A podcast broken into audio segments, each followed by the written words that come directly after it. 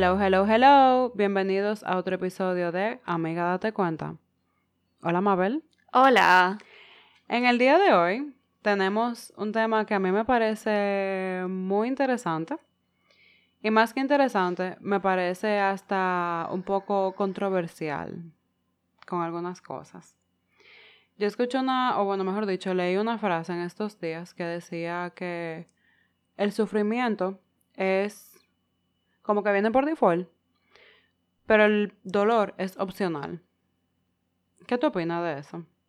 ¿Cuál es tu versión?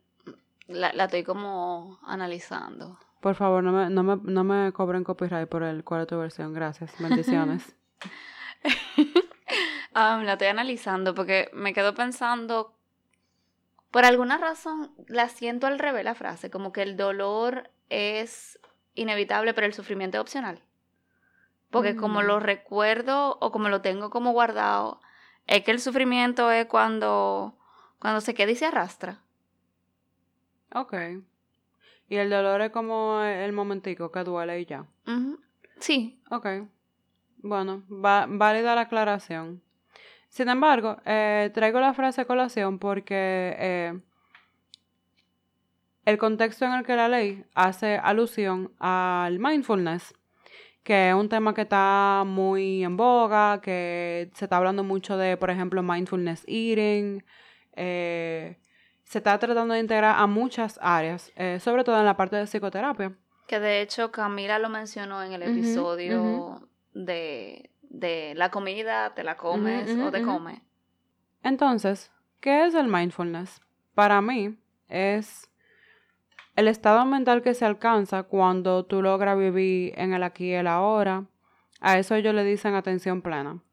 Cuando tú logras hacer las cosas con intención y cuando logras eh, dejar que las emociones y los pensamientos pasen como son y como tengan que pasar sin juzgarlos. Es como, como recibirlos, dejarles el espacio para que hagan lo que tengan que hacer y luego despedirlos tranquilamente.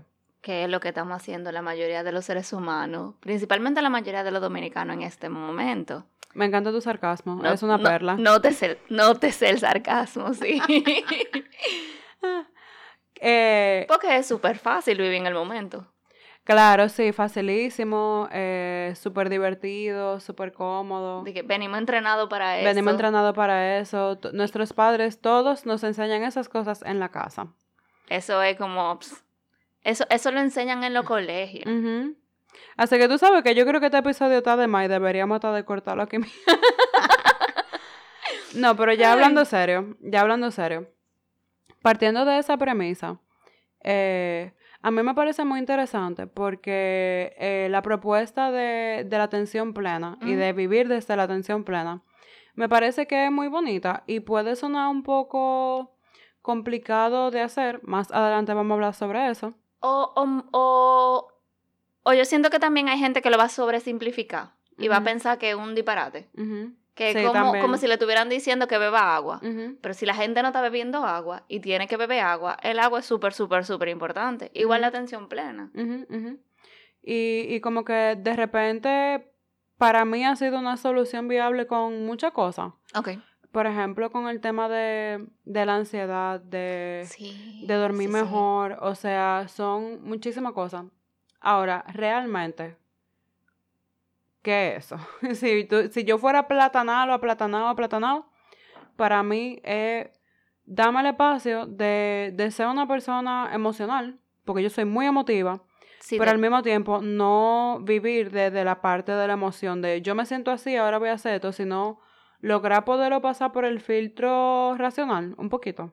Como una especie de eh, darnos permiso de vivir las emociones sin que eso sea, sea impulsivo. Como que de hecho muchas veces la impulsividad viene porque no estamos siendo capaces de, de como darnos cuenta de la emoción. La, la, por ejemplo, la violencia. La violencia es una rabieta de un adulto. Y entonces cuando podemos darnos cuenta y podemos tener atención plena sobre nuestro cuerpo, cuando nos enojamos, ¿qué nos pasa? O sea, lo... Me acuerdo, por ejemplo, una vez en terapia, que yo le estoy diciendo a mi terapeuta, sí, y yo sentí como que los puños se me cerraban y yo sentí como caliente. Fue muy raro, yo sentí como caliente en los brazos y yo sentí que las orejas se me ponían caliente y la cara. Y mi terapeuta se me quedó mirando con cara de, ¿tú no reconoces qué fue lo que te pasó? Y yo lo miro y yo me quedo, ¡Ah! yo me quillé, yo estaba quillada. Y realmente parte de lo que pasa es que para mí era bastante amenazante permitirme sentir como el enojo. Y después de ahí como que se me hace mucho más fácil ponerme en contacto con el enojo porque Ya yo tú lo conoces. sí lo puse en palabras Conoces la sintomatología, ya tú sabes cómo se siente. y cómo Ah, yo lo vivo en mi cuerpo. Sí. Y tú sabes que, que me gusta que tú hagas esa anécdota porque precisamente yo creo que la importancia de, de entender para qué sirve radica en parte en qué pasa cuando no ponemos atención a lo que estamos haciendo y qué pasa cuando sí lo hacemos. Sí, que dentro del mismo, mo- en ese momento particular, yo me acuerdo que una persona importante me estaba peleando. Y yo lo que tenía gana era de irme o de, o de mandar a callar, de, o sea, de pelear. Y al final, yo lo que hice fue como que lo que atiné fue a irme. Porque quizá en ese momento, si yo hubiera hablado, hubiera dicho algo feo. O hubiera dicho algo que yo no estaba sintiendo de verdad, pero era como, como que yo necesitaba que eso se acabara y que me dejaran de pelear. Y ahora yo lo reconozco como, como que yo estaba necesitando poner un límite sano o poner un límite, porque la manera en la que estábamos conversando me estaba haciendo daño. Y era como mi manera, la manera de mi cuerpo de decirme, esto te está haciendo daño. Exactamente. como cuídate, como esto no es justo, esto no es real 100%, Ujú.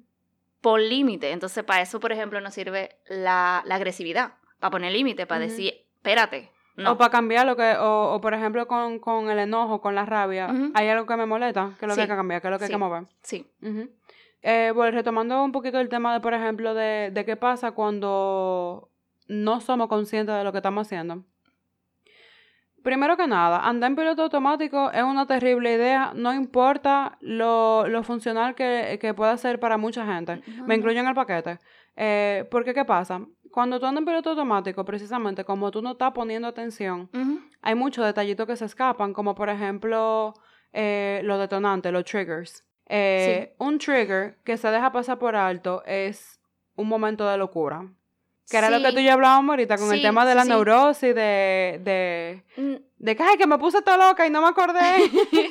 y que incluso a veces me ha pasado que he visto gente, incluso a mí misma me ha pasado, que después la gente me dice, pero tú hiciste tal cosa, y yo no, yo no hice eso. Ujú. Sí, sí, sí, a mí me ha pasado eso también. El, el, De que cogí un pique, hice una loquera y, y, y le dije de todo a fulana y después fue como que, venga, ¿y por qué fue, qué fue lo que pasó con fulana? Que no me habla. Eso es muy fuerte, eso o, es muy o grave. que alguien venga y me diga, y me diga, vieja, tú te pasaste. Y yo, ¿cómo así que yo me pasé? No, yo actué súper bien, o sea, yo le dije lo que yo tenía que decirle. Mabel, las cosas no se dicen así. ¿Así como? Y, y eso porque no, Ujú. estaba ten- no tenía atención y fue como que se disparó la loca. Sí, sí, sí, se dispara la loca. Y cuando se dispara la loca es como vivir desde el miedo. O, o vivir desde la parte egocéntrica mía de yo, yo, primero yo y después yo. Desde la defensa, sí. Sí, entonces como estoy yo primero, a mí no me importa si yo te hablo mal. Es más, yo ni me fijo.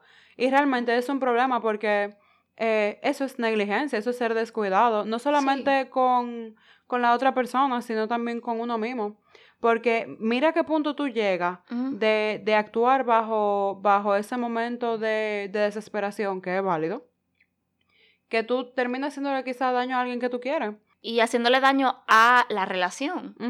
Y ni hablar de, de, de la parte, por ejemplo, fisiológica, porque a- a- hablando del pique de manera muy puntual, hacer esos piques así tan fuertes, eso hace daño. O sea, hay gente que le han dado paro cardíaco. Sí.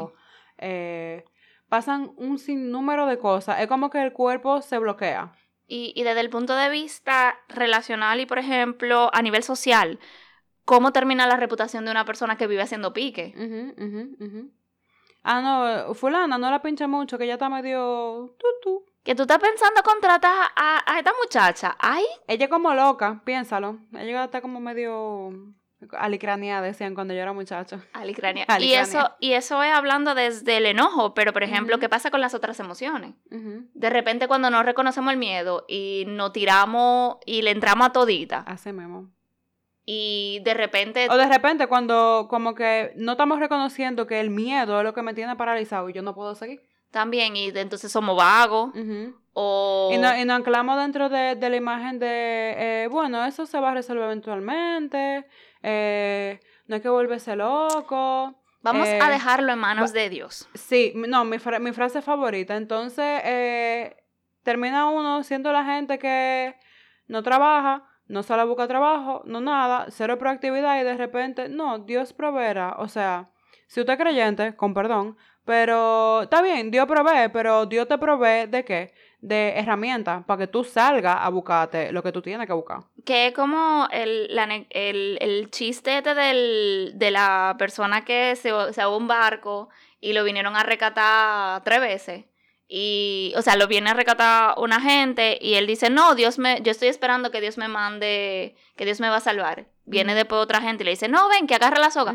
No, que yo estoy esperando que Dios me venga a salvar. Viene otra gente más. No, espérate. No, que yo estoy esperando a Dios. Y cuando llega al cielo, le dicen, pero yo te mandé tres barcos que tú quieres. Adiós, vea.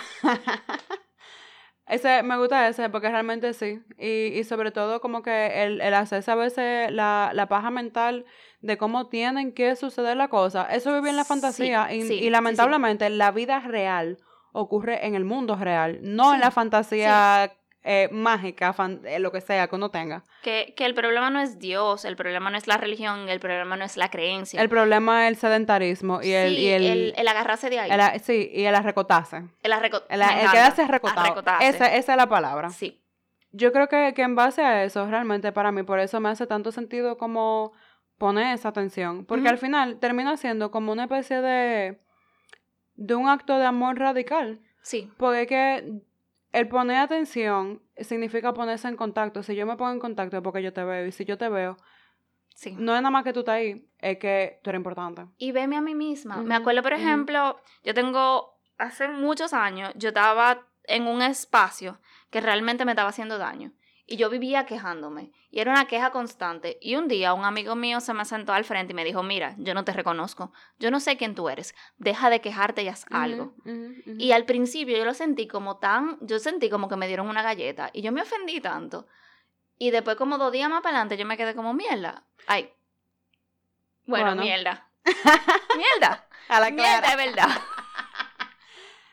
Momento orgánico. Mierda de verdad. O sea yo estoy quejándome, yo tengo meses y meses sintiéndome miserable. ¿Qué yo hago ahí?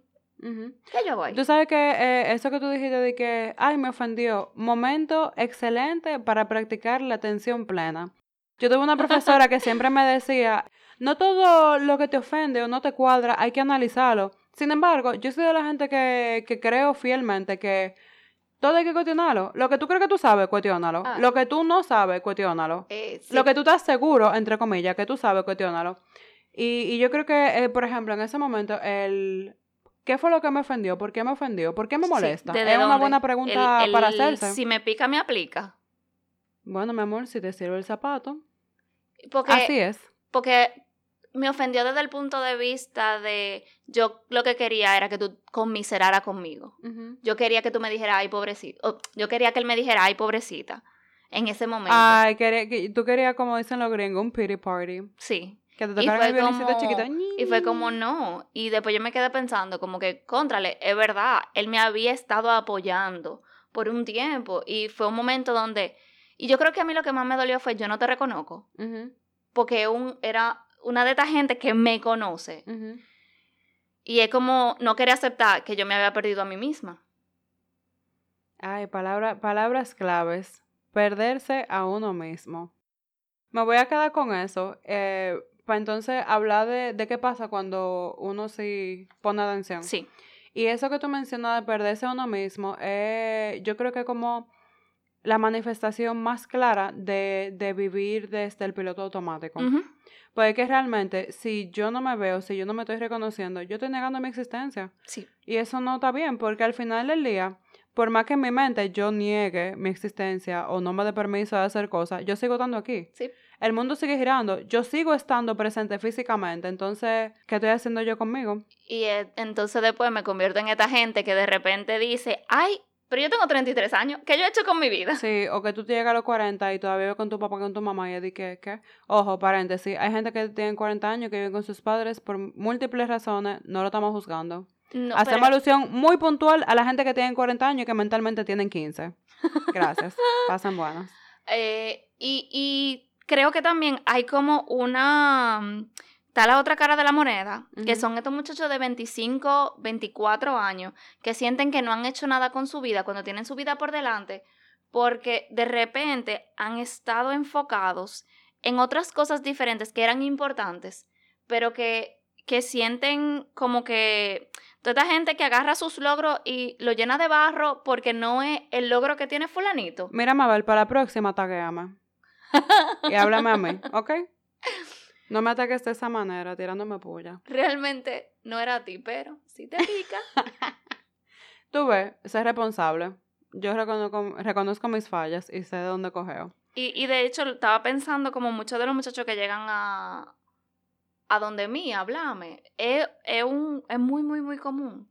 Ese sentir que yo estoy haciendo con mi vida, yo estoy perdiendo el tiempo. Y de estar haciendo no muchas cosas al mismo nada. tiempo también. Y entonces, como están haciendo tantas cosas al mismo tiempo, no ven lo que realmente están haciendo. Entonces, ni reconozco lo que he hecho hasta ahora, ni, ni, ni puedo reconocer que al final del día realmente yo estoy haciendo algo.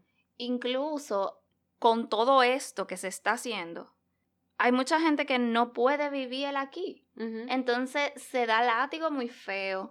Se siente muy mal, de repente no se ponen en contacto con, sus, con su propia situación, donde de repente hay algunos de estos muchachos que quizá no pueden coger una carga académica completa porque están trabajando para mantener a su familia. Entonces, tomando todo eso en consideración, yo creo que la atención plena viene siendo una herramienta muy útil. ¿Por Sí. qué? Yo voy a hablar de mi experiencia personal. Dale. ¿Qué yo he sacado de esto? Yo siento que yo tengo más claridad en cuanto a quién yo soy, qué yo estoy haciendo, cómo yo lo quiero hacer, qué yo quiero hacer, eh, hacia dónde yo voy, con quién yo me relaciono, qué yo estoy comiendo. Yo estoy durmiendo bien, yo estoy bebiendo suficiente agua. Yo sé que, por ejemplo, a mí la deshidratación y este calorazo me suben la presión y eso a mí me pone mal y me dan unos mareos locos. No, yo no tengo por qué llegar ahí. ¿Por qué? Porque si yo estoy poniendo atención a que hoy yo no he bebido agua y yo bebo agua, ya yo estoy mitigando daño. Incluso me quedo pensando, y, y a ver si me permites, el miedito que te da cuando, y que me da a mí también, cuando a empezar un episodio, Ah, sí. que es un miedito diferente al, al miedo de esto es peligroso de verdad. Sí, sí, Que, sí, que sí. un miedito de esto es importante. Ujú. Reconocer las emociones en su diferente contexto y diferente grado. Yo me quedo con eso, me gusta también. También es algo que yo he aprendido a identificar y de hecho lo, lo tengo hasta aquí anotado y lo quería mencionar. me lo quítate de la boca. Y en base a eso mismo, yo siento que, que yo me siento menos ansiosa y menos depresiva. ¿Por qué? Porque de repente yo tengo claro cuál es mi propósito, yo, que, yo tengo clara cuál es mi visión Ok. y yo tengo claro cómo yo lo quiero hacer. Que yo, y, si no, y si no lo tengo claro, de repente tengo la potestad de pararme a mí misma y decir que tú necesitas. Y buscar ayuda en los Y buscar lugares. ayuda. ¿Necesitas ayuda? ¿De quién? ¿Cómo? ¿Cuándo? ¿Quién sabe de esto? ¿Cómo me puede ayudar? Eh, ¿Realmente yo necesito ayuda o esto es algo que yo puedo hacer yo sola? O esto es algo que yo puedo hacer yo sola, pero quiero la ayuda ahora mismo.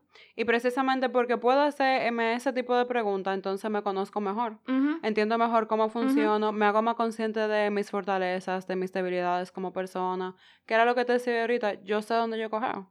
Sí. Yo sé que yo soy una trabajólica, o sea, a mí en cuanto, si hay algo que a mí me gusta, yo no paro.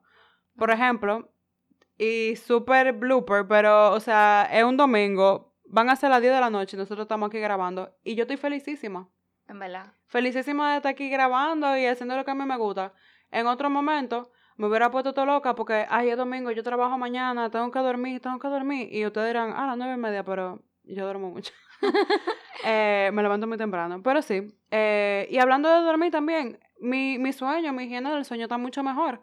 Porque ya yo sé a qué hora yo tengo que acotarme para poderme levantar el otro día. A la hora que te A la hora que me tengo que levantar y no sentí como que me pasó un camión por arriba. Sí, y me imagino que ese sentido de, ok, estoy muy tensa, llegué de la calle.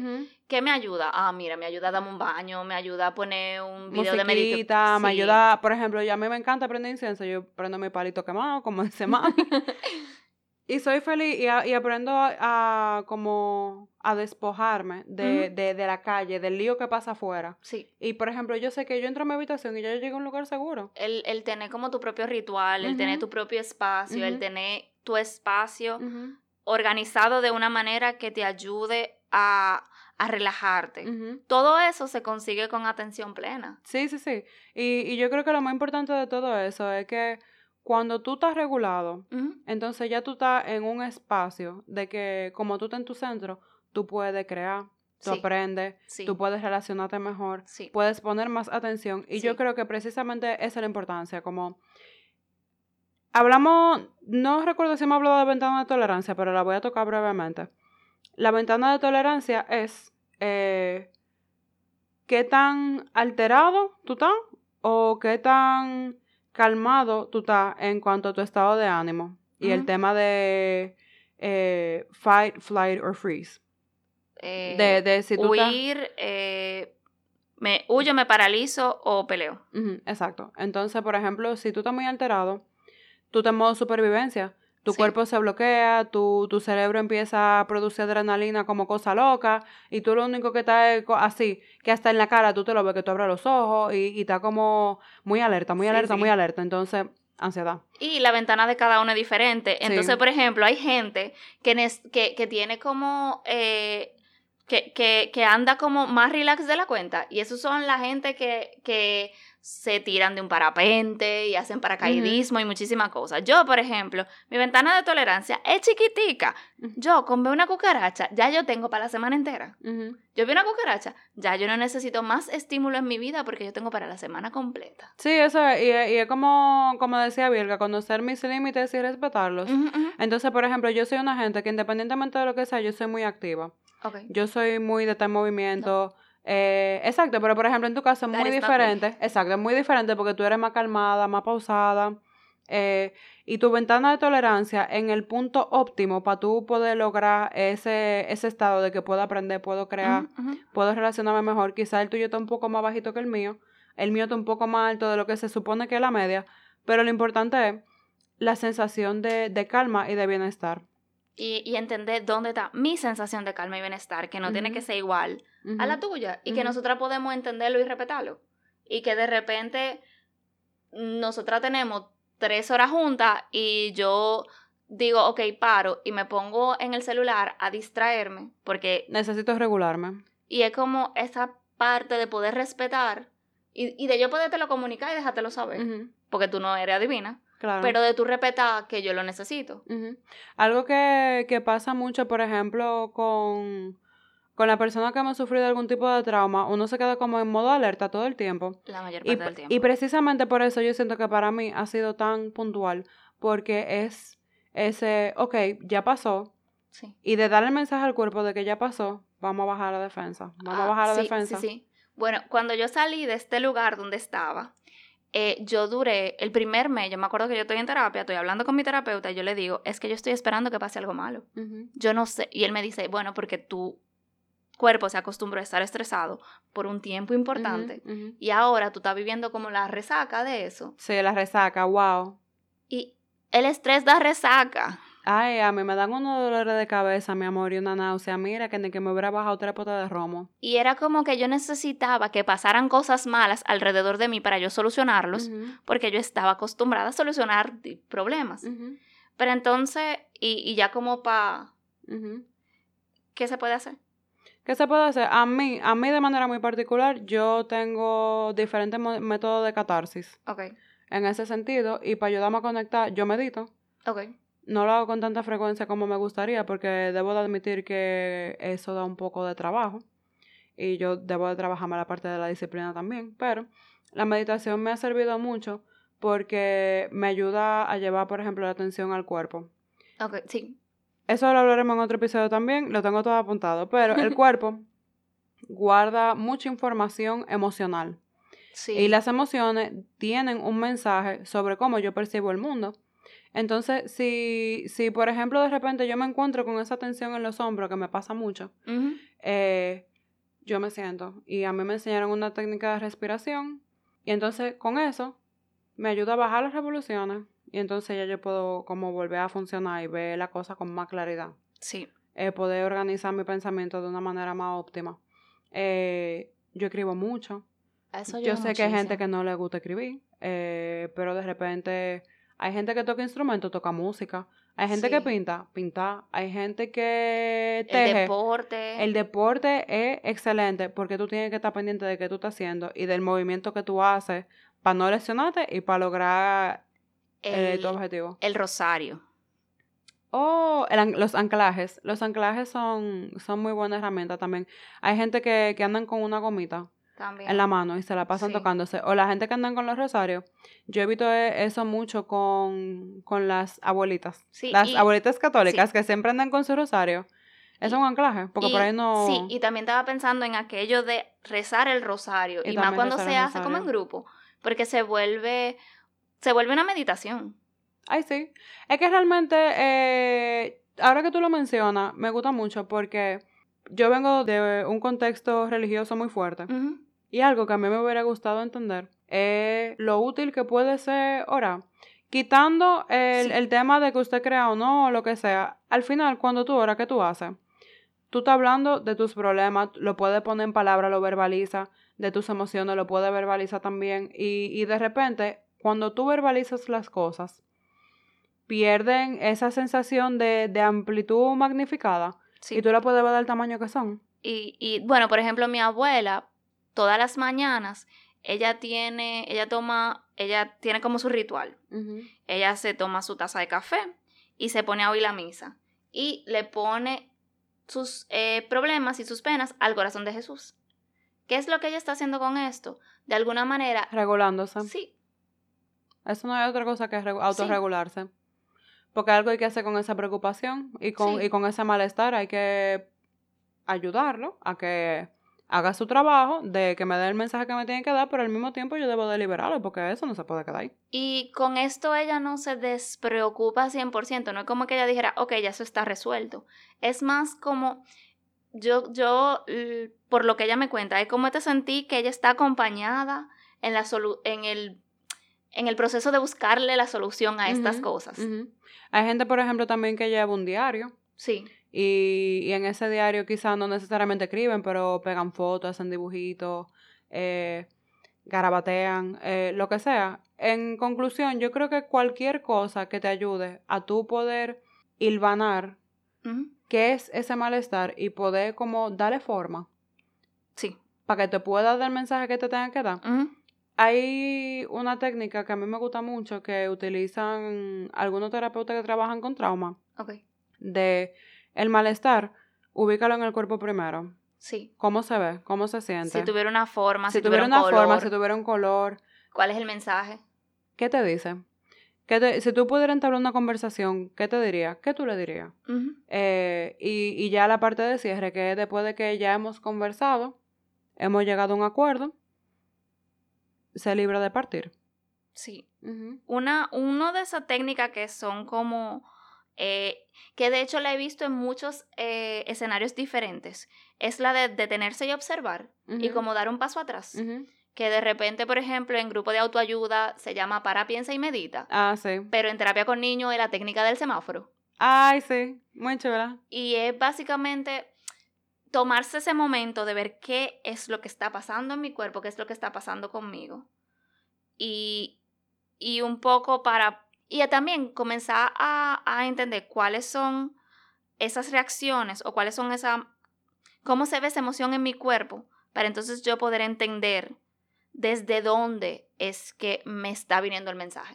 Porque no es lo mismo un mensaje que venga desde el miedo, un mensaje que venga desde la tristeza o desde el dolor, un mensaje que venga desde el, desde el, el enojo, un mensaje que venga desde el...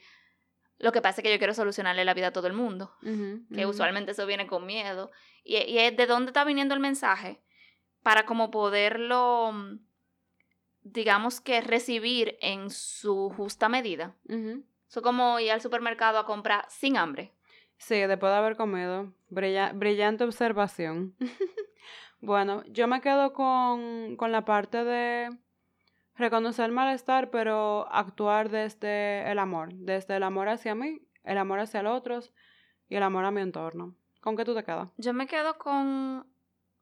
Realmente, eh, con lo que me quedo es como que con esta sensación de, de saber que yo he crecido.